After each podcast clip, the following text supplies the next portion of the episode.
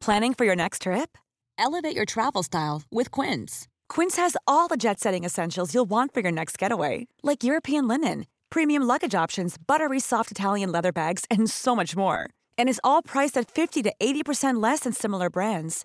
Plus, Quince only works with factories that use safe and ethical manufacturing practices. Pack your bags with high-quality essentials you'll be wearing for vacations to come with Quince. Go to quince.com/pack for free shipping and 365-day returns.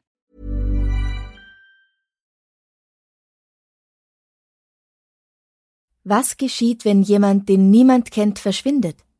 Im Mittelpunkt unseres heutigen Kriminalfalls steht eine junge Frau.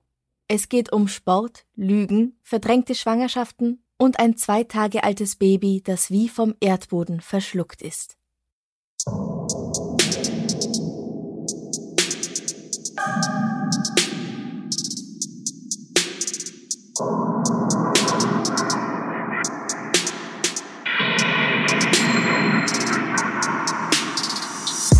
Servus, Christi, herzlich willkommen bei Darf's ein bisschen Mord sein? Dein Podcast zum Thema wahre Verbrechen. Mein Name ist Franziska Singer. und ich bin Amrei Baumgartel. Und weißt du was, Amrei? Was? Wir haben den KAT Podcast Award gewonnen. Oh ja! Das war Immer vorgestern. Das ist schon vergessen. Franziska, gratuliere zum KAT Podcast Award. Amrei, gratuliere zum KAT Podcast Award. Und all unseren lieben Hörern und Hörerinnen, danke, danke, danke fürs Voting und fürs Abstimmen. Ja, man konnte ja fünfmal pro Tag Klicken. abstimmen. Und Genau. zwar jeden Tag einen Monat lang oder sowas. Und Ja. ganz, ganz viele haben das gemacht für uns. Also vielen herzlichen Dank wirklich an euch alle es da draußen. freut uns sehr. Ja, und speziellen Dank auch an den Überreuter Verlag, wo das Darf's ein bisschen Mord sein Buch erschienen ist, weil die haben mir gesagt, sie haben auch jeden Tag für uns abgestimmt, fünfmal. Bussi, Bussi. und wir werden sicher noch ähm, Bilder von der Preisverleihung posten oder haben es ja eh auch schon getan. Wir haben schon Beides, getan, ja. oder? Genau. ähm, also auf Instagram bleibt man auf jeden Fall und auf Facebook immer auf dem Laufenden, wo wir uns Genau. gerade so rumtreiben, welche Preise wir einräumen, wie viel Spaß wir haben und wie gerne wir diesen Podcast machen. Einsammeln. Alles. Ähm, bist du bereit? Ich bin bereit. Amrei, heute sprechen wir über einen ungewöhnlichen Fall. Also so Tun einen wir das haben nicht wir. immer? Nein, so einen haben wir in diesem Podcast bislang wirklich noch nie gehabt. Und wir werden zum allerersten Mal dafür auch einen neuen Kontinent betreten. Mhm. Also quasi halt, weil wir sitzen ja immer noch in Wien. danke Corona. Ja, genau. Heute reisen wir also nur im Geiste nach Australien. Oh, Down Under. Hier wird Kelly Lane am 21. März 1975 geboren. Ihre Eltern sind Sandra und Robert Lane. Beide waren schon immer sehr sportbegeistert. Sandra trainiert ein Wasserballteam und Robert surft, spielt professionell Rugby und arbeitet später als Polizist. Als er aus dem Dienst austritt, kehrt er zu seinem ehemaligen Team zurück, den Manly Marlins, und wird ihr Trainer. Die Familie lebt in Fairlight, einem Vorort von Sydney. Robert ist als grober, strenger Polizist bekannt und das spiegelt sich auch in seinem Coaching-Stil wider. Anfang der 1990er sind die Lanes gern gesehene Gäste auf jeder Party und jedem Event in Fairlight. Sie erzählen gern von ihren beiden Kindern, Tochter Kelly und Sohn Morgan, und deren schulischen und vor allem sportlichen Errungenschaften. Genau wie ihre Eltern liebt Kelly es, Sport zu treiben. Sie ist eine gute Schwimmerin und tritt bald der örtlichen Wasserballmannschaft bei. Auf die Gefahr hin, dass die Frage jetzt blöd klingt, aber was kann ich mir unter Wasserball vorstellen? Also, so wie ich das verstanden habe, ist das, große Überraschung, ein Ballspiel im Wasser. Okay, ja, daher der Name Bratkartoffel. Genau.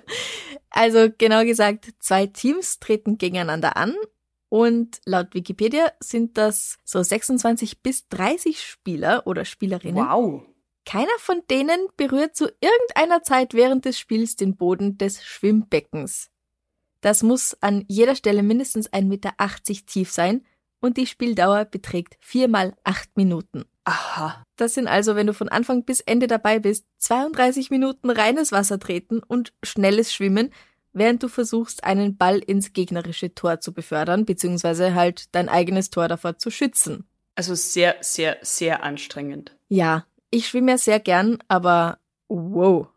Es ist auch wirklich ein Kontaktsport, also Verletzungen gehören da auch immer mit dazu. Mhm. Und weil mich das dann interessiert hat, habe ich mir ein paar Videos von Wettkämpfen angeschaut auf YouTube.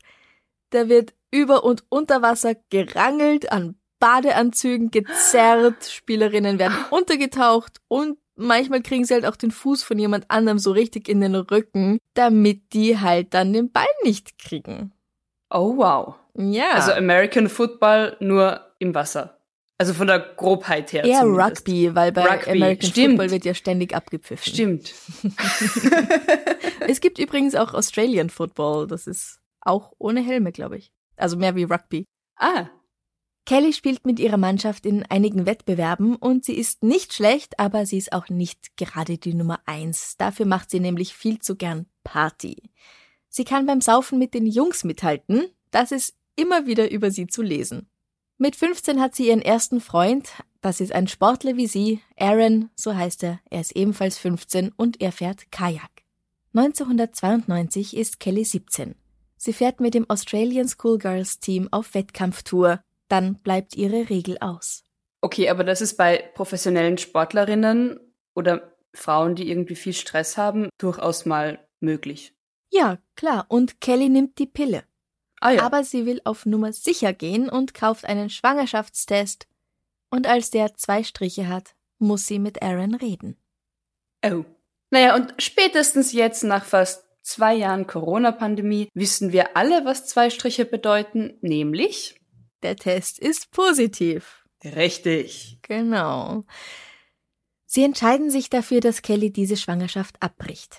Ihren Eltern sagen sie nichts davon und auch die Freunde haben keine Ahnung. Das bleibt ihr kleines Geheimnis. 1993 wird Kelly ausgewählt, um in einem neuen Team zu trainieren, das darauf hinarbeitet, Australien bei den Olympischen Spielen zu vertreten. Wasserball für Frauen soll im Jahr 2000 Teil der Olympischen Spiele werden und Kelly will unbedingt dabei sein. Und dann findet sie heraus, dass sie wieder schwanger ist. Der Vater könnte Aaron sein, mit dem sie nicht mehr zusammen ist, aber noch gelegentlich schläft, oder ein älterer verheirateter Mann. Sie fährt wieder mit der Fähre nach Sydney, um abtreiben zu lassen. Das könnte sie theoretisch auch in einem Krankenhaus in Fairlight machen oder in ihrer Gegend dort, aber da möchte sie nicht hin, damit niemand ihrer Mutter etwas erzählt davon. Ja, das verstehe ich aber auch. Dass ja. man da die Distanz haben will irgendwie. Ja. Sie ist jetzt aber schon in der 20. Woche und das erste Krankenhaus weist sie ab. Sie führen dort nur bis zur 18. Woche Abtreibungen durch. Also muss sie in ein anderes Krankenhaus fahren, wo sie bekommt, was sie will. Und sie erzählt niemandem davon. 1994 ist Kelly 19 Jahre alt. Sie hat einen Freund, der Rugby spielt, oder vielleicht sollten wir ihn eher einen Gspusi nennen als einen richtigen Freund. Kelly verschaut sich nämlich schnell in einen jungen Mann, der dem Manly Rugby Team neu beitritt, und bald sind die beiden ein Paar. Kelly beginnt ein Kunststudium, bricht aber ab und beginnt in einem Surferladen am Strand zu arbeiten. Im Sommer wird ein Gerücht verbreitet, Kelly sei schwanger. Es stimmt, sie hat an Gewicht zugelegt. Kelly ist generell nicht der Typ dünnes Mäuschen, also sie ist ganz einfach anders gebaut. Es fällt ihr sehr leicht, Muskeln aufzubauen und allein schon durch das Wasserballtraining hat sie auch einen eher breiten Rücken. Aber sie trainiert weiter und trinkt auf Partys Alkohol, es ist alles wie immer, und sowas macht man doch nicht, wenn man schwanger ist. Und sie nimmt die Pille, also das weiß auch ihr Freund Duncan Gillies. Ja, jetzt wart mal kurz. Also ich meine, die Pille ist grundsätzlich ähnlich effektiv, was die Schwangerschaftsverhütung anbelangt, wie ein Kondom zum Beispiel. Aber mhm. nur wenn man sie richtig einnimmt. Ja. Und ich meine, wir wissen erstens, sie hat, also die Pille hat bei ihr ja schon mal versagt, wobei versagt hätte sie ja auch nur, wenn sie die Pille wirklich regelmäßig nimmt. Und ich meine, was du mhm. so erzählst mit viel feiern, viel fortgehen, vielleicht viel arbeiten, Stress, man vergisst mal, die Pille regelmäßig zu nehmen. Vielleicht übergibt sie sich mal vom Alkohol, dann ist die Wirkung auch wieder unterbrochen. Mhm. So ganz das Mittel der Wahl scheint mir die Pille dann nicht für sie zu sein.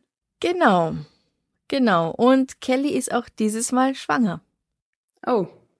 Das ist dann das, das dritte Mal. Das dritte Mal, ja. ja. Kelly ist, als das Gerücht die Runde macht, bereits im siebten Monat. Dann sagt Duncan ihr, er hat eine andere geküsst. Eigentlich hat er insgeheim gar nicht mehr so richtig Bock auf sie, aber das sagt er ihr nicht. Er ist 23, ein aufstrebender Star, sie ist 19 Und sie ist, na, also, naja, fett und aufgedunsen sieht sie aus. Mit so einer kann er sich doch nicht mehr zeigen, denkt er. Er hofft, dass sie nach dem Geständnis des Kusses mit ihm Schluss machen würde, denn mit der Tochter von Robert Lane kann nicht einfach er die Beziehung beenden. Weil der ist ja auch sehr wichtig in dem Rugby-Team, wo er spielt. Als Trainer und mhm. ja, ja.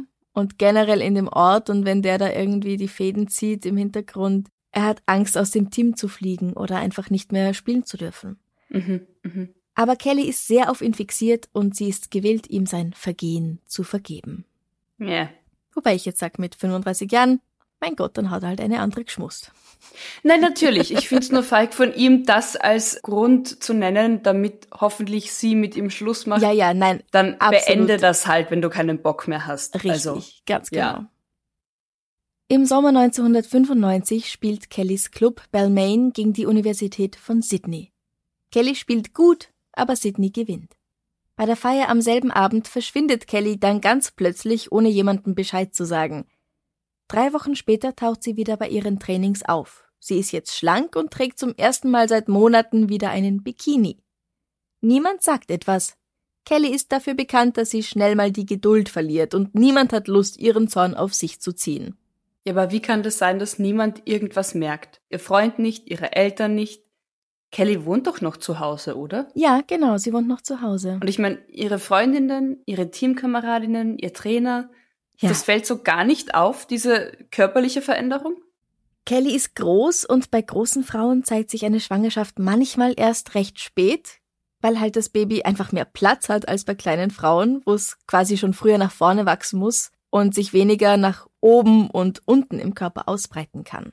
Kelly schlingt, wenn sie nicht im Wasser ist, ein Handtuch um sich, um den wachsenden Bauch zu verstecken. Und ihre Eltern, ja, die schauen wohl einfach nicht genau hin. Was für eine Ausrede ihr Freund hat, dass er die Veränderungen an ihrem Körper nicht sieht, oder eigentlich auch ihre Kolleginnen aus dem Team, also darauf habe ich keine Antwort, außer Duncan und sie haben es hauptsächlich in der Löffelchenstellung gemacht, also eher hinter ihr im Liegen, seitlich, und er durfte ihren Bauch dabei nicht anfassen, weil sie gesagt hat, sie fühlt sich fett und er soll das bitte nicht machen. Immerhin gibt's ja die Gerüchte, aber sonst halt nichts. Der Trainer meint, er hätte diese Gerüchte schon auch gehört, aber ein Mädchen darauf anzusprechen, das wäre ihm unangenehm gewesen. Außerdem hätte sie doch bestimmt nicht mehr gespielt, wenn da was dran gewesen wäre. Das hätte doch die Mutter auch gar nicht erlaubt. Okay, das heißt, irgendwie schiebt jeder die Verantwortung oder halt irgendwie das Hinschauen auf jemand anderen. Ja. Sie war drei Wochen irgendwie wie vom Erdboden verschluckt. Und so ganz plötzlich ist sie nicht mehr, ich zitiere unter Anführungszeichen, fett, mhm. wie ihre Mitmenschen es genannt haben. Ich ja. meine, da muss doch irgendwas passiert sein. Tja. ja. Und ich meine, wir wissen im Gegensatz zu denen ja auch jetzt rückwirkend, dass mhm. Kelly wirklich schwanger war. Mhm. Also, was ist mit dem Kind passiert? Sie hat es zur Adoption freigegeben. Allerdings hat sie als Kindsvater ihren Freund Duncan angegeben. Ohne dass der etwas weiß natürlich. Sie hat auch gesagt, dass sie mit ihm gerade erst von Perth nach Sydney gezogen ist. Perth liegt auf der anderen Seite von Australien, fast 4000 Kilometer entfernt, und dass sie hier niemanden kennt. Deswegen ist sie ganz allein bei der Geburt. Der Vater will nichts mit dem Kind zu tun haben und sie kennt halt niemanden in Sydney. Und sie muss so viel trainieren, weil sie bei den Olympischen Spielen dabei sein will, deswegen kann sie sich auch unmöglich um das Kind kümmern. Die Behörden versuchen, den Duncan Gillies aus Perth zu erreichen, aber da es den so nicht gibt, können sie ihn nicht finden. Weil wenn ein Vater angegeben wird, dann muss der eigentlich auch in die Adoption einwilligen. Also es wäre für sie gescheiter gewesen zu sagen, ich habe keine Ahnung, wer der Vater ist. Ich wollte gerade sagen, wenn man einfach sagt, keine Ahnung, dann bleibt das Feld einfach frei. Ja. Nach mehreren Wochen hin und her schafft sie es, die Adoptionsagentur zu beruhigen. Das Baby kommt zu einer neuen Familie und Kelly muss nichts mehr mit der ganzen Sache zu tun haben. Also währenddessen ist es natürlich schon bei einer Pflegefamilie untergebracht, es ist nicht bei mhm, ihr. Mhm. Sie hat das Baby dort ab und zu besucht, aber im Grunde hat sie ihr Leben wie gewohnt weiterführen können und sobald sie diese ganzen lästigen Formalitäten hinter sich gebracht hat, fliegt sie mit dem Australian Junior Women's Team zu der Weltmeisterschaft nach Kanada, wo ihre Mannschaft den zweiten Platz belegt.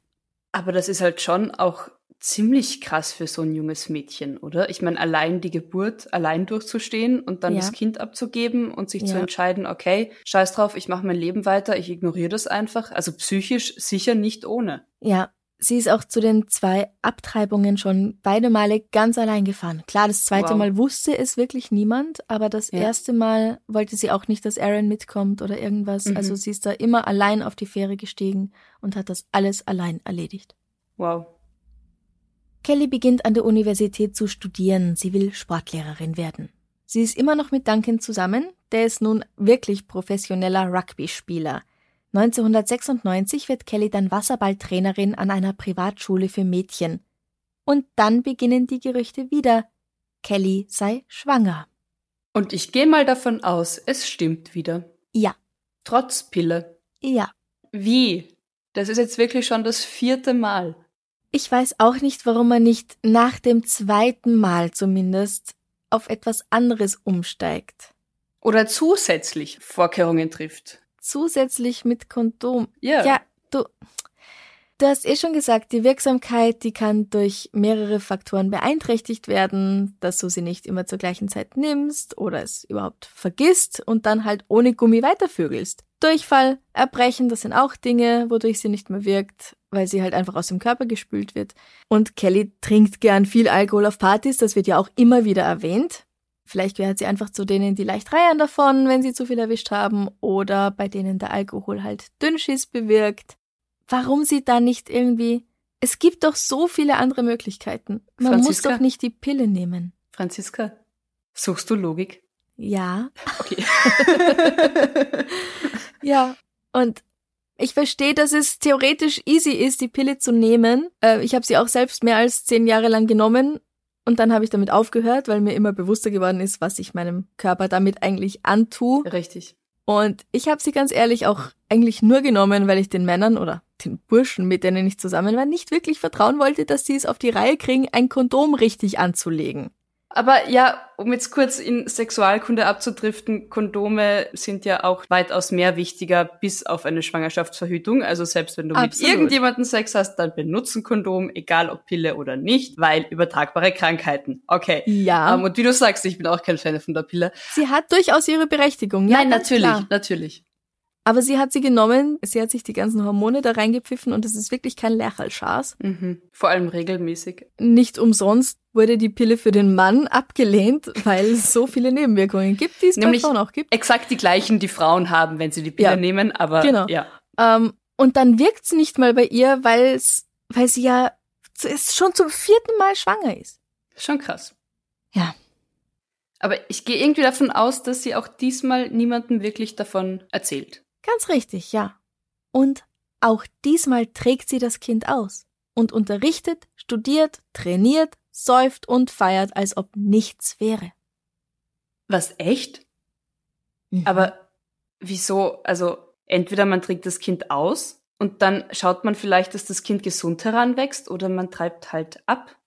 Und ich weiß, dass die Entscheidung nicht leicht ist, aber Ja. sehr gesund kann das doch nicht sein, zu wissen, dass man schwanger ist und dann Ja. feiern, Party machen, Sport treiben, dem Körper irgendwie noch mehr Anstrengung aussetzen. Ja, richtig. Also sie bemerkt es wohl wieder erst sehr spät, als es halt zu spät ist für eine Abtreibung. Und ich kann mir vorstellen, dass ihr unbekümmert wirkendes und tatsächlich rücksichtsloses Verhalten ein Versuch ist, das Baby loszuwerden auf quasi natürlichem Wege. Weil wenn ich nur genug Alkohol sauf und meinen Körper beim Sport genug strapaziere, dann geht's vielleicht von selbst ab. Okay. Tut's aber nicht. Sagt dir denn der Begriff verdrängte Schwangerschaft etwas? Ein bisschen, aber erzähl mir gern mehr darüber. Manche merken nicht, dass sie schwanger sind. Oft wird die Schwangerschaft erst bei einer ärztlichen Untersuchung festgestellt oder im Extremfall durch die Geburt tatsächlich. Typische Symptome wie Gewichtszunahme oder wenn sich das Kind im Bauch bewegt, werden dann zum Beispiel auf das Essen geschoben, also zu viel Essen oder Blähungen. Oder aber sie wissen sehr wohl, dass sie schwanger sind, verhalten sich aber so, als ob nichts wäre. Das nennt man dann affektive Verdrängung und danach klingt es für mich bei Kelly. Ich möchte einfach nicht, dass sich mein Leben irgendwie ändert, also mache ich so weiter. Ja. Und sie dürfte die Symptome vielleicht ja auch schon kennen, diesmal, weil es ist ja schon das vierte Mal. Ja, tatsächlich. Am 11. September 1996 betritt sie ein Spital in Sydney. Sie sagt dem Personal, dass sie schon zwei Wochen drüber ist und unerträgliche Rückenschmerzen hat. Sie sollen bitte das Kind holen. Da sie keine Wehen hat, wird sie aber wieder nach Hause geschickt. Am Morgen des nächsten Tages geht sie zu einer anderen Klinik. Sie sollen die Geburt einleiten. Hier wird sie aufgenommen. Die Telefonnummer ihrer Hebamme, die sie im Krankenhaus angibt, funktioniert nicht und es fällt auf, dass diese junge Frau ganz allein ist. Das kommt zwar vor, aber es ist doch ungewöhnlich. Um 20 Uhr bringt Kelly ein gesundes Mädchen zur Welt. Es gibt Probleme mit der Plazenta, Kelly verliert einen Liter Blut. Das ist ganz schön viel. Ja. Das Baby ist anscheinend nur 38 Wochen alt, kommt also zwei Wochen zu früh zur Welt statt zwei Wochen zu spät, wie die Mutter behauptet hatte. Aber beide sind gesund und das ist, was zählt. Sie erzählt, dass sowohl ihr Freund Duncan Gillies als auch ihre Eltern momentan außer Landes sind, aber sie bald zurück sind, und dann ziehen Duncan und sie nach London. Am 14. September, zwei Tage nach der Geburt, verlassen Kelly und ihr Baby, dem sie den Namen Tegan Lee gegeben hat, das Spital. Alle gesundheitlichen Checks wurden vom zuständigen Arzt gemacht, aber die Krankenschwestern haben nicht mitbekommen, dass sie gegangen ist. Sie hätten nämlich gern noch ein paar mehr Tests gemacht. Um 16 Uhr erscheinen Kelly und Duncan auf einer Hochzeit. Sie trägt einen weißen Anzug. Dass sie vor zwei Tagen ein Kind zur Welt gebracht hat, merkt man ihr nicht an. Zwei Tage nach der Geburt, wo sie auch noch einen Liter Blut verloren hat, geht sie in einem weißen Anzug auf eine Hochzeit. Ja, ich frage mich ja, warum man überhaupt zu einer Hochzeit von jemand anderem weiß trägt. Gut, aber, guter Punkt, ja. Ja, da fängt's an, aber ja. ja, alles ist ganz normal und das Baby hat sie nicht dabei. Und wo ist das Baby dann? Welches Baby? 1997 ist kein gutes Jahr für Kelly im Wasserball. Sie wird weder für die Weltmeisterschaft gewählt, noch ist sie in der Auswahl für die in drei Jahren stattfindenden Olympischen Spiele. Im März 1998 trennt Duncan sich von Kelly. Im Sport geht es auch weiter bergab für sie. Weder 1998 noch 1999 schafft sie es ins australische Team obwohl sie dafür sogar ihr Studium auf Eis gelegt hat. Dann entdeckt sie, nein, ja, dass sie schwanger ist. Nein. Sie ist schon fast im siebten Monat. Sie geht zu einer Abtreibungsklinik in Brisbane, 900 Kilometer nördlich von Sydney, und behauptet, sie sei erst in der 24. Woche. Die Klinik dort führt Abtreibungen bis zur 25. Woche durch. Aber der Arzt sieht bei der Untersuchung eindeutig, dass das nicht stimmt und sagt ihr, dass es zu spät ist. Kelly muss jetzt zum dritten Mal ein ungewolltes Kind zur Welt bringen. Diese Schwangerschaft fällt richtig auf, sie legt an Gewicht zu, Bekannte finden, sie sehe fett aus. Aber niemand spricht Kelly darauf an. Keiner hat Bock, in dieses Fettnäpfchen zu treten. Als es soweit ist, geht Kelly in das Spital, das sie bei Tigans Geburt abgewiesen hatte, weil es einfach noch nicht soweit war. Wieder erzählt sie eine Geschichte, warum sie allein ist und gibt den Namen des Vaters als Duncan Gillies an. Das ist so ihre Standardantwort für die Vaterschaftsfrage, oder? Weil ich meine, ja. mit dem ist sie ja gar nicht mehr zusammen. Nein, genau, eh nicht. Hier wird sie darauf angesprochen, dass dieses Kind ja schon ihr zweites sei, nachdem, dass sie 1996 zur Welt gebracht habe.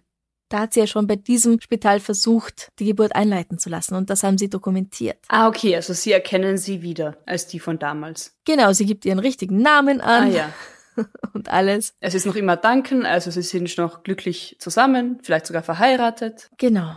Kelly sagt, ja, ja, ja, ja, die Kleine ist mit mir von London nach Sydney gekommen, nur mein Freund ist halt noch in London, wo wir wohnen. Ah ja, sagt die Krankenschwester und notiert das alles pflichtbewusst. Nach der Geburt ruft Kelly bei einer Adoptionsagentur an, es soll schnell gehen, sie will zurück nach London, weil sie so Heimweh hat. Die Frau, die sie besucht, sie heißt Virginia Fang, schreibt auf, Kelly beschreibt ihr Baby als perfekt. Es ist klar, dass sie es liebt. Sie sagt, dass ihr das Wohlergehen des Babys über ihr eigenes geht. Ganz offenbar haben sie eine starke Verbindung. Ich habe gefragt, ob sie darüber nachdenken möchte, das Kind zu behalten, aber Kelly fürchtet, dass es ihr momentan nicht möglich ist, sich darum so zu kümmern, wie sie es gern würde. Seit sie herausgefunden hat, dass sie schwanger ist, war Abtreibung keine Option. Sie meint, dass ihr Baby jemanden sehr glücklich machen wird. Wieder versucht das Krankenhauspersonal den Vater zu finden, wieder ist die Adresse falsch. Kelly verlässt das Krankenhaus und der Angestellten der Adoptionsagentur fällt es schwer, sie noch zu erreichen, obwohl Kelly da schon ein Mobiltelefon besitzt. Wir haben jetzt 1999, also Personen haben schon Mobiltelefone, aber sie sind immer noch eher so ein Statussymbol. Mhm. Und auch ziemlich groß. Nach einem Monat, in dem Kelly kaum erreichbar ist und daher die für die Adoption erforderlichen Unterlagen nicht erledigt werden konnten, gilt das Baby als ausgesetzt. Jetzt ist der Staat für sein Wohlergehen zuständig. Der zuständige Mann vom Jugendamt heißt John Borownik. Er findet heraus, dass alle Behauptungen von Kelly in London zu leben oder dorthin kürzlich gereist zu sein, falsch sind. Und er findet heraus, dass sie schon zwei Kinder geboren hat. Genau, und eins wurde ja adoptiert. Mhm. Und das andere? Also von dem wissen wir nichts, oder? Genau. Das mit der Hochzeit. Also das zwei Tage vor der Hochzeit geboren wurde, ja. Genau. Und Virginia, der Frau von der Agentur, hatte Kelly gesagt, dass dieses Kind jetzt ihr erstes sei. Das dritte jetzt. Genau. Ja. Jetzt fliegt alles auf. Duncan wird informiert. Immerhin hat Kelly ja seinen vollen Namen und seinen Beruf als professioneller Rugby-Spieler angegeben. Gut, und davon wird es ja wohl doch recht wenig geben. Mit diesem Namen, mit diesem Beruf, ja. Es wird unangenehm. Duncan stellt sie zur Rede aber Kelly leugnet alles. Was das verschollene Baby Tegan angeht, erklärt sie dem Mann vom Jugendamt, John Borownik, dass es bei einer Familie in Perth leben würde. Der weiß nicht ganz, was er dieser Frau eigentlich noch glauben soll und meldet die Sache der Polizei. Hey, it's Paige DeSorbo from Giggly Squad. High quality fashion without the price tag. Say hello to Quince. I'm snagging high-end essentials like cozy cashmere sweaters, sleek leather jackets, fine jewelry, and so much more. With Quince being 50 to 80% less than similar brands. And they partner with factories that prioritize safe, ethical, and responsible manufacturing. I love that. Luxury quality within reach. Go to quince.com slash style to get free shipping and 365-day returns on your next order. quince.com slash style. Hey, it's Ryan Reynolds, and I'm here with Keith, co star of my upcoming film, If, only in theaters, May 17th. Do you want to tell people the big news? All right, I'll do it. Sign up now and you'll get unlimited for $15 a month in six months of Paramount Plus Essential Plan on us. Mintmobile.com slash switch. Upfront payment of $45 equivalent to $15 per month. Unlimited over 40 gigabytes per month. Face lower speeds. Videos at 480p. Active Mint customers by 531.24 get six months of Paramount Plus Essential Plan. Auto renews after six months. Offer ends May 31st, 2024. Separate Paramount Plus registration required. Terms and conditions apply if rated PG. Anfang 2001 wird Kelly von der Polizei befragt. Sie ist mittlerweile wieder schwanger. Zum wievielten Mal? Zum sechsten Mal. Aha. Und das ist jetzt das vierte Kind, das sie austrägt. Diesmal geht sie aber offen damit um. Ihr Freund Peter und Familie und Freunde wissen Bescheid. Und Kelly, sie ist jetzt 25 Jahre alt, freut sich auf das Baby. Peter dachte zwar, dass Kelly die Pille nimmt und ist dementsprechend überrascht, als sie ihm beichtet, dass sie schon im vierten Monat ist aber er gewöhnt sich an den Gedanken, Vater zu werden, und immerhin wohnen sie auch schon zusammen. Ja, wird schon passen. Die Polizei befragt Kelly also zu dem verschollenen Baby. Kelly hofft anscheinend inständig, dass die Polizisten nie auf die Idee kommen würden, mit Virginia Fung von der Adoptionsagentur zu sprechen, denn der hat sie gesagt, dass Baby Tegan bei einer Familie in Perth leben würde. Dem Polizisten erzählt sie, dass der Vater ein Mann namens Andrew Morris sei, neun Jahre älter als sie. Die beiden hätten eine kurze Affäre gehabt und Andrew Morris und seine Freundin Mel hätten das Baby haben wollen. Seit Anfang 1997, da war Tegan in etwa ein halbes Jahr alt, hat sie von der Familie nichts mehr gehört. Und sie wisse auch nicht, wie man ihn kontaktieren könne. Die Polizei kann keine Geburtsurkunde für dieses Kind finden. Lass mich mal kurz rekapitulieren. Da lebt ein Kind, das man nicht finden kann und von dem mhm. es keine Geburtsurkunde gibt bei einem Mann, den man auch nicht finden kann. Ja. Klar. Mhm, ja, kann doch sein, ja, oder? Na, eh. Ja, ja. Der Fall bleibt einige Monate unbearbeitet, aber dann klemmt sich ein neuer Detective dahinter. Ende 2002 wird Kelly erneut befragt. Du bist jetzt Kelly und ich bin der Detective. Ja, also Kelly, wir müssen Tegan finden. Ja, ich habe sie ihrem Vater gegeben, ein Mann namens Andrew Norris. Aber Sie sagten Detective Kehoe, dass er Morris heißt. Nein, ich habe Norris gesagt. Nicht nur ändert Kelly nun den Nachnamen des angeblichen Vaters, ich vermute mal, weil sie sich nicht mehr erinnern kann, was sie wirklich gesagt hat, sie ändert auch die Geschichte, wie die Übergabe stattgefunden habe. Sie gibt ihm eine falsche Adresse, eine, an der nie ein Mann gewohnt hat, der weder Norris noch Morris heißt. Alles, was Kelly ihm sagt, sind Sackgassen. Tegan hört in dem Moment auf zu existieren, in dem Kelly sich mit ihr aus dem Krankenhaus geschlichen hat. Keine ihrer Freundinnen hat je von dieser Affäre gehört. Andrew existiert nicht. Tegan existiert nicht. Der Detective spricht mit John und Virginia. Kellys Stories ergeben kein einheitliches Bild der Geschehnisse. Wir sprechen jetzt einen weiteren Ausschnitt aus Befragungen nach. Kelly, offensichtlich erzählen Sie uns nicht die Wahrheit. Diese Situation wird sich nicht von selbst auflösen. Ich weiß schon, aber ich will nicht alle um mich herum verletzen. Wir müssen die Wahrheit herausfinden. Dieser Andrew Norris, er ist nicht der Vater des Kindes, oder? Doch. Wo ist das Kind jetzt? Bei ihm. Wenn wir beweisen können, dass diese Person tatsächlich existiert und ihr Kind existiert, dann ist das das Ende unserer Untersuchungen. Aber sie haben uns angelogen. Ich habe gesehen, was sie verschiedenen Sozialarbeitern erzählt haben, und das waren ganz klar Lügen. Ich verstehe nicht, wieso sie den Leuten nichts von ihm gesagt haben, wenn es Andrew Norris gibt. Wie sagt man denn jemandem so etwas?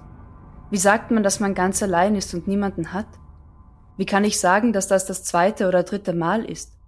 Ich will die Schuld nicht auf jemanden anderen abwälzen, aber wie können mich die Leute jeden Tag sehen und es nicht erkennen? Wie können sie mir nicht helfen? Es war die einzige Möglichkeit, die ich hatte. Wie meinen Sie das, die einzige Möglichkeit?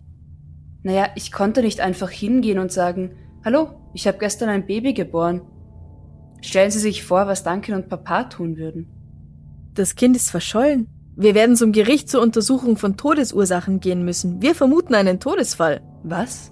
Unsere Untersuchungen zeigen, dass Sie nicht die Wahrheit sagen und wir können weder das Kind noch den mutmaßlichen Vater finden. Das geht zum Gericht. Eine ordentliche Untersuchung wird eingeleitet werden. Ich werde mit jedem sprechen müssen, auch Ihrer Familie. Ich will das nicht tun müssen, aber ich denke nicht, dass Sie ehrlich zu uns sind. Weil ich nicht weiß, wo Andrew ist, wollen Sie das Leben von allen anderen zerstören? Weil ich jemanden, den ich kaum kenne, nicht kontaktieren kann? Weil Sie ihn nicht in Sydney finden können? Weil das sehr verdächtige Umstände sind, unter denen dieses Kind verschwunden ist. Wir haben alles überprüft, das Sie gesagt haben, und wir konnten nichts bestätigen. Wollen Sie mir nun etwas sagen? Nein. Haben Sie das Kind getötet? Nein, das habe ich nicht. Ich habe nichts dergleichen getan. Hat es jemand anders getan? Nein. Nein. Die Ermittlungen des Gerichts zur Untersuchung von Todesursachen laufen von Juni 2005 bis Februar 2006. 9000 australische Volksschulen werden nach Kindern namens Tegan Lane durchforstet. Das dauert zwei Jahre lang. Sie finden drei Mädchen mit diesem Namen, aber keine ist Kellys Tochter. Das kann durch einen DNA-Abgleich ausgeschlossen werden. Daraus schließt das Gericht, dass das Baby vermutlich tot ist. Es kann kein Mann namens Andrew Morris oder Norris gefunden werden, der mit Kellys Angaben auch nur irgendwie übereinstimmen würde. Also was das Alter betrifft und die Ausbildung, es gibt niemanden. Ja. In der Zwischenzeit schließen Peter und Kelly den Bund der Ehe, Ihre Tochter Macy ist ganz vorne mit dabei. Am 17. November 2009 wird Kelly Lane des Mordes an ihrer Tochter Tegan Lee Lane angeklagt. Ihr Wunsch, alle fünf Schwangerschaften und drei Geburten vor all ihren Freunden und Verwandten geheim zu halten, damit ihre Wasserballkarriere nicht darunter leide, gilt als Motiv. Auch wenn keine Leiche gefunden werden kann, ist die einzige Erklärung aus Mangel an Alternativen, dass das Kind von der eigenen Mutter ermordet wurde. Die Verteidigung hingegen sagt, eben, ihr könnt nicht beweisen, dass Tegan tot ist. Oder, weil ganz klar, dieses Mädchen kann nicht gefunden werden, dass Kelly dafür verantwortlich ist. Ja. Haben Sie recht. Ja. Kelly wird 2011 schuldig gesprochen und zu 18 Jahren Haft verurteilt, von denen sie mindestens 13 Jahre und 5 Monate tatsächlich hinter Gittern ableisten muss. Das heißt also, sie kann selbst bei guter Führung erst danach freikommen. Am 12. Mai 2024 kann Kelly erstmals um Bewährung ansuchen, dann ist sie 49 Jahre alt. Im Gefängnis hatte Kelly es anfangs schwer, aber ihre Größe und ihre Vergangenheit als Kontaktsportlerin haben ihr bestimmt geholfen, sich durchzusetzen. Angeblich gilt sie nun als eine der härtesten Inhaftierten in ihrem Blog und trägt den Ruf eines Alpha-Weibchens. Kann ich mir gut vorstellen. Ja, ich auch. Kellys Mann Peter trennt sich von ihr noch bevor sie ins Gefängnis geht. Sie findet aber in ihrem Jugendfreund Patrick Cogan einen neuen Liebhaber. Als das Urteil verlesen wird, verlässt er wortlos den Saal. Sie haben aber weiterhin eine On-Off-Beziehung, er besucht sie ab und zu im Gefängnis. Kelly schickt ihm explizite Sexbriefe und als seine neue Freundin, das ist im Jahr 2018, ihr ins Gefängnis schreibt, sie solle das bitte unterlassen, bekommt sie Post von Kelly. Ein Gedicht, mit dem sie ihr zu verstehen gibt, dass sie weniger wert sei als Kelly. Kelly schickt Patrick zu Weihnachten eine Liste von Dingen, die er zu tun habe. Verhaltensregeln bezüglich der anderen Frau an seiner Seite. Und ich habe sie dir gerade geschickt. Bitte, wenn du so lieb bist. Sie soll nicht in unser Haus kommen. Keine Fotos. Vergleich uns nicht. Wenn sie eine Schlampe ist, heißt das nicht, dass ich auch eine bin. Falls du ihr viel Aufmerksamkeit schenkst, glaubst du nicht, ich brauche auch welche? Mach's ihr nicht mit dem Mund. Das ist nicht verhandelbar. Ernsthaft. Gib ihr keine Kosenamen, keine öffentlichen Liebesbekundungen, keine lieben Sachen, die du zu mir sagst. Schau mal, ob du sie dazu bringst, eklige Sachen mit sich machen zu lassen, wie dass du ihr aufs Gesicht pinkelst. Wow. Das ist dann das Ende der Beziehung zwischen der Frau und Patrick, der, soweit ich weiß, immer noch mit Kelly zusammen ist. Stopp, stopp, stopp, zurück. Das ist das Ende der Beziehung zwischen Patrick und seiner Freundin, die nicht im Gefängnis sitzt? Ja, der reicht's. Ach so, gut, das verstehe ich. Aber dass ja. Patrick noch mit ihr zusammen? Ja, ja, okay. Ja, ja. on off ja, hieß es in der Klatschpresse. Whatever floats your boat, ja. Ich habe auch irgendwo was von Heiratsplänen gelesen, mhm. sobald sie dann frei ist, aber mhm. schauen wir mal, ob wir je wieder was hören von ihnen. Ja, Amrei, was meinst du zu der ganzen Geschichte? Also, äh, Baby Tegan und nicht Patrick. Ah, okay. Ach, okay. Schade. Nein, ich find's wahnsinnig traurig. Also wie du am Anfang ja schon gesagt hast zur Einleitung, was passiert mit Menschen, die nicht wirklich vermisst werden oder von denen halt niemand weiß. Also ich find's wahnsinnig stark und wichtig, dass die Polizei und die Ermittler sich dahinter geklemmt haben. Auch mhm. mit einem sehr unbefriedigenden Ausgang, aber einfach, dass Untersuchungen angestellt wurden. Ja. Weil Tatsache ist, Klein Tigen, ja, wahrscheinlich tot, keine Ahnung, aber auf jeden Fall ähm, ja. vermisst. Sie wäre heute 25 Jahre alt. Ja. Wurde Kelly irgendwann mal psychisch untersucht, getestet? Also ob sie irgendeine Form Ja, mit der ist alles okay, heißt's, ja. Also ich stelle es mir einerseits eben wahnsinnig schlimm für diese Frau vor. Also die muss einfach viel mitgemacht haben, auch wenn sie sich nur einredet, dass sie niemanden von ihren Schwangerschaften erzählen darf und das deswegen nicht getan hat. Aber es ist definitiv eine krasse Lebensgeschichte. Ja. Die Möglichkeit oder Chance auf sowas wie Familie und das Aufwachsen ihrer eigenen Tochter mitzuerleben jetzt bei Macy, kann sie nicht erleben, weil sie jetzt im Gefängnis ist. Ja. Kelly bleibt dabei, dass Tegan noch gelebt hat, als sie sie weggegeben hat, eben diesem ominösen Andrew und seiner Freundin Mel. Sie behauptet auch immer wieder, ja, meine Freundin Lisa und meine Freundin so und so, die wissen doch von Andrew und die sagen, hä? nie was gehört von diesem Kerl. Mhm. Keine Ahnung, wer das sein soll.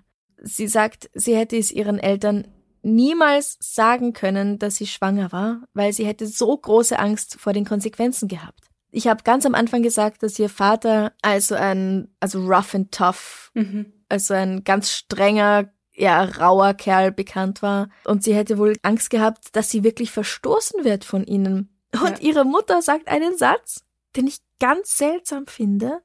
Sie war so stark, das allein zu machen. Sie wollte uns beschützen. Bitte was? Was soll denn das heißen? Bullshit. Also stark. Ja, klar, ja, aber beschützen? Ja. Wovor denn? Also, yeah sie wollte sich selbst schützen, weil sie Angst hatte, dass sie sonst verstoßen wird von allen. Ja. Aber ihre Familie schützen? Vor Wovor? Was denn? Ja, richtig. Was naja, für eine vielleicht, scheiß Aussage. Also nicht, dass ich das ansatzweise unterschreibe, überhaupt nicht, aber vielleicht die Schande, die ein, was weiß ich, ein, eine schwangere Jugendliche über die Familie bringt oder so. Nicht, ja, dass sie ich war das. Ja schon also, 19 beim zweiten Mal. Bei der zweiten Abtreibung. Ja.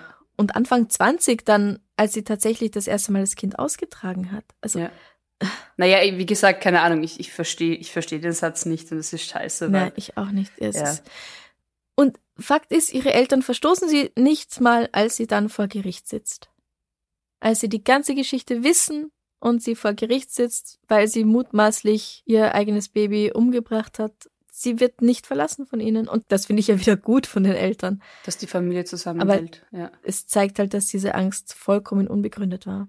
Und was mich halt noch irgendwie ein bisschen irritiert, also ich gehe mal davon aus, dass der Fall damals auch durch die Medien gegangen ist oder die Suche ja. nach Tigern. Also selbst wenn die, und die Polizei. Suche nach Andrew. Genau, und selbst wenn die Polizei von ihrer Seite aus nichts rausfinden konnte und Tigen tatsächlich abgegeben wurde an noch lebende Menschen und die das irgendwie mitbekommen haben, warum hat sich da niemand gemeldet und gesagt, ah, äh, sorry, wir heißen nicht Norris und nicht Morris, sondern Chorus, ich weiß es nicht. ähm, ja. Tigen ist bei uns, es geht dir gut. Irgend sowas, weißt du? Also, dass da ja nichts, also selbst wenn ja. alle drei gestorben sind, dann hätte er auch aufscheinen müssen, als die Polizei sämtliche Register durchsucht. Richtig. Also wenn der Name stimmt. Richtig. Also ähm, irgendwie. Wenn ich, sie ja. wirklich dieses Baby zu sich genommen haben, dann hätten sie sich doch bestimmt gemeldet, wenn sie davon erfahren, dass sie gesucht werden. Also ich die Sache auch. ist wirklich groß durch ja. alle Medien gegangen. Was müssen denn das für Unmenschen sein, wenn sie das hören und dann sagen, na, ist uns wurscht, was mit der passiert. Soll, soll die Mutter hinter Gitter gehen, weil. Also das ist so schwer vorzustellen. Ja okay, vielleicht sind sie ins Ausland gegangen, aber das war so eine Riesensache. Darüber wurde ganz bestimmt damals nicht nur in Australien berichtet. Und sie hat auch immer wieder von London gesprochen. Also ich glaube, dass sie Tigen in irgendeine Mülltonne geworfen hat oder irgendwas, weil sie halt zu dieser Hochzeit wollte und nicht die Zeit hatte, sich an diesem Tag um diese ganze Adoptionssache zu kümmern. Vielleicht hat sie sie in einem Park oder hinter einer Mülltonne abgelegt und wollte später wiederkommen, um sie zu holen und das Baby war halt in der Zwischenzeit gestorben, weil es halt zwei Tage alt war. Also das könnte ich mir auch noch vorstellen. Aber es wurde auch in diesem Zeitraum gesucht, ob irgendwo ein Kind einfach gefunden wurde, oder? Weil ich meine, die ja, Möglichkeit gibt ja auch, also, dass sie es einfach irgendwo, wie du sagst, abgelegt hatte und jemand anderes einfach das Baby halt dann in die Obhut von dem Jugendamt gegeben hat oder so. Ja, ja, ganz bestimmt. Also okay. das, das, ich glaube nicht, dass sie diese Möglichkeit okay. übersehen haben. Ja. Ja, also ich, ich kann es mir nicht anders erklären eigentlich, als ja. dass sie tatsächlich irgendwie dafür verantwortlich ist, dass dieses Kind gestorben und die Leiche verschwunden ist. Richtig, ja. In irgendeiner Mülltonne wahrscheinlich. Ich maß mir nicht an, dass ich verstehe, wie sich da so eine junge Mutter fühlt, die überfordert ist oder das Kind nicht will. Aber es gibt heutzutage zumindest, und ich glaube damals in Australien auch, Wege und Möglichkeiten, dass das Kind weiterleben darf und gut weiterlebt und die Mutter trotzdem anonym bleibt oder nichts mehr mit dem Kind zu tun hat. Heute gibt's Babyklappen. Genau. Aber 1996 weiß ich wirklich nicht, ob's das gab in Sydney. Und die Adoptionssache, sie hat die schon einmal durchgemacht, sie weiß, das dauert lang. Ja, stimmt. Und ich muss heute um 16 Uhr bei dieser Hochzeit sein. In Weiß. Ja, Sonst fällt das auf, dass ich nicht da bin. Ja. Ja, aber dann, dann leg sie doch eben klischeehaft wie bei Märchen auf eine Kirchenstufe oder keine Ahnung, auf eine Feuerwehrwache. Mhm. Also irgendwo eben, also klar, ja. Babyklappen sind genau dafür da, gut, dass es sie gibt, wenn es es damals nicht ja, gab. absolut. Oder leg sie halt irgendwo bei einem stark frequentierten Platz ab, wo innerhalb von fünf Minuten jemand mitkriegt, dass dann kleines Baby liegt. Ja, aber was, wenn man sie dann gesehen Nein, hätte? Nein, eh. Ja, eh. Also, ich ja. glaube, das ist was, was in ihrem Kopf halt so vor sich gegangen ist. Für mich, aber das ist jetzt rein meine Interpretation, hat das halt auch einfach viel mit diesem Prestige-Denken zu tun. Wie du erzählt hast, die Eltern waren sportlich erfolgreich, haben geprahlt, wie toll und erfolgreich und mhm. sportlich ihre Kinder sind. Und sie wollte bei den Olympischen Spielen mitmachen. Das war wirklich ihr großes Ziel. Und dann wird halt alles andere irgendwie nebensächlich und dann wird halt auch mhm. das eigene Kind oder die Schwangerschaft einfach nebensächlich. Also für mich wirkt das schon sehr nach diesem blinden, fokussierten, ungesunden, möchte ich sagen, Verhalten. Ja. Es ist sehr schwer, das nachzuvollziehen. Ja, auf jeden Aber, Fall. Naja. Machen wir doch was Schönes zum Abschluss. Ja. Ja. Bitte, bitte.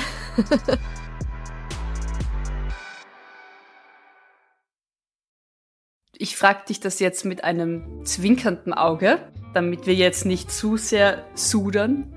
Aber was regt dich bei Menschen im Alltag so richtig auf? also du meinst einfach ein Verhalten, das ich nicht besonders gut finde. Richtig, dass dir im Alltag so richtig am mhm. Arsch geht. Ich bin sehr geräuschempfindlich mhm. und ich hasse es, wenn jemand mit offenem Mund isst oder einfach so die ganze Zeit sich räuspert oder den Rotz hochzieht. Ich habe Verständnis dafür, wenn du gerade wirklich krank bist, dann muss man das manchmal machen. Aber die meisten Menschen machen das einfach so, weil es ihnen gerade passiert und denken nicht drüber nach, dass das eigentlich sehr eklig ist und sehr, sehr laut. Mhm. Es ist verdammt laut. ja, das mag ich nicht. Was mag ich noch nicht? Ich mag es nicht, wenn Leute in die U-Bahn einsteigen und dann stehen bleiben. Da ist ganz ja. viel Platz, geht einfach, aber nein, sie müssen einen Schritt in die U-Bahn machen und dann stehen bleiben, um sich zu orientieren, ob sie jetzt geradeaus oder nach rechts oder nach links gehen Die möchten. Lage sondieren und dann, ja. Mhm. Und das ist so deppert. Geht's doch einfach, machst doch fünf Schritte hinein, dann könnt ihr immer noch die Lage sondieren, aber zehn andere Leute haben auch noch die Möglichkeit einzusteigen. Leute, die auf der Straße. das wird was Längeres. Leute, die auf der Rolltreppe nicht rechts stehen, sodass man auch noch vorbeikommen kann. Oh ja. Leute, die immer dieselben Witze machen, mit denen sie Kellnern auf die Nerven gehen. Möchten sie zahlen? wir wollen nicht, aber wir müssen halt. Ich könnte ja, ich höre jetzt mal auf. Franziska schreibt dann in den Kommentaren weiter die Liste. Sie kriegt die 100 voll. Was ich auch nicht mag, bitte schickt keine Sprachnachrichten. Ich weiß nicht, ob das, was jetzt kommen wird, mich wahnsinnig schockieren wird. Und es nimmt einfach, je nachdem, wie lang die Sprachnachricht ist, fünf Minuten meiner Zeit weg, die ihr auch zum Tippen hättet verwenden können, weil dann kann ich das schnell lesen und muss nicht davor sitzen und mir das Handy ans Ohr halten und warten, warten, warten, warten, warten, bis ihr zum Punkt kommt. Bitte nicht falsch verstehen. Wir freuen uns über Nachrichten, aber bitte keine Sprachnachrichten. Bitte nicht. Das mag ich auch auf WhatsApp nicht. Ich glaube, wir haben eh schon mal drüber geredet. Ja, das, ja. Es ist, es ist, wie du sagst, es nimmt einfach viel mehr Zeit in Anspruch, weil man nicht weiß, wann kann man vorspulen oder wann kann man irgendwie. Man kann nicht vorspulen. Richtig. Und man Nachrichten, ja. also schriftliche kann ich überfliegen und kann einfach genau. mal kurz die Lage eben so, okay, worum geht's? Ist es dringend? Ist es jetzt? Ist es später? Ja, und dann habe ich auch die Fakten da und dann kann ich darauf eingehen. Genau. Ich muss mir nicht fünfmal die Nachricht von vorne anhören, bis ich wieder weiß, ach ja, das wollte ich, dazu wollte ich auch noch was sagen Richtig. und dazu wollte ich auch noch was sagen. Ja. Und wenn jemand eine Sprachnachricht schickt und plötzlich anfängt, von der eigenen Vergewaltigung zu erzählen oder sowas. Ich weiß doch nicht, was da auf mich zukommt. Ja. Und ja, wir bekommen diverse Nachrichten. Ja. Also, ja. Was, was stört denn dich sehr an den lieben Mitmenschen? Also. Sie rollt mit den Augen. Nein, also ich glaube, so was tatsächlich eh schon, wie du gesagt hast, dieses ähm, Rolltreppe rechts, links, mhm. rechts stehen, links gehen. Alter, es mhm. ist nicht so schwer. In Kärnten ja. auf jeden Fall. Also ich merke spätestens, dass ich in Kärnten bin, wenn ich an der Rolltreppe gehen will, weil da steht man einfach kreuz und quer. Das mit der U-Bahn und stehen bleiben ist mir noch nie aufgefallen, aber beim Verlassen von U-Bahnen, Zügen, Rolltreppen. Mhm. Rolltreppe ist zu Ende, ich bleib erstmal stehen. Ich, oi, ich, ich bin wirklich friedliebend, bis auf ähm, so Momente, wo ja. ich mir denk, ja, was noch? es gibt einiges. Ja. Ähm, ich glaube, wir könnten wirklich noch Stunden, sehr lange, sehr reden. lange drüber reden.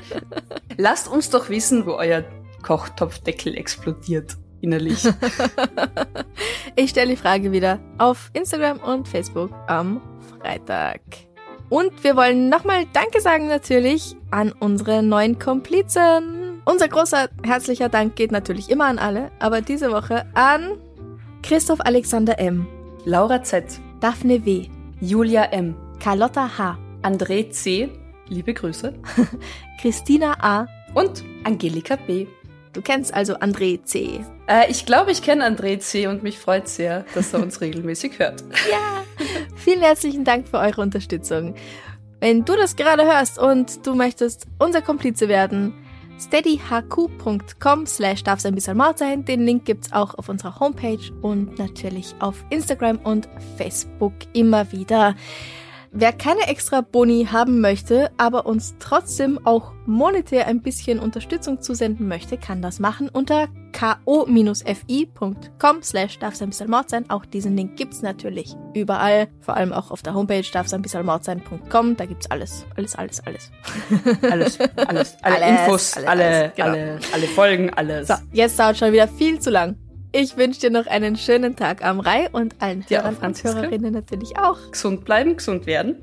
Bussi. Bussi, Baba. Baba.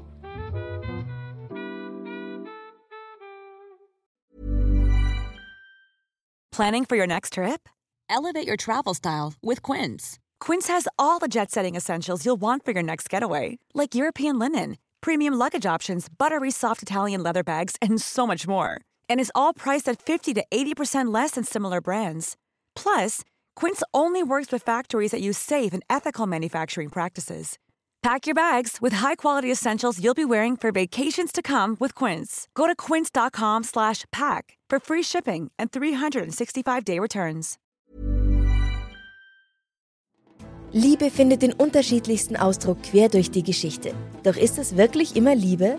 Lasst uns über Sex sprechen, von skandalösen Stories aus der Antike über die Geschichte von Fetischen bis hin zu den unanständigen Geheimnissen berühmter Personen.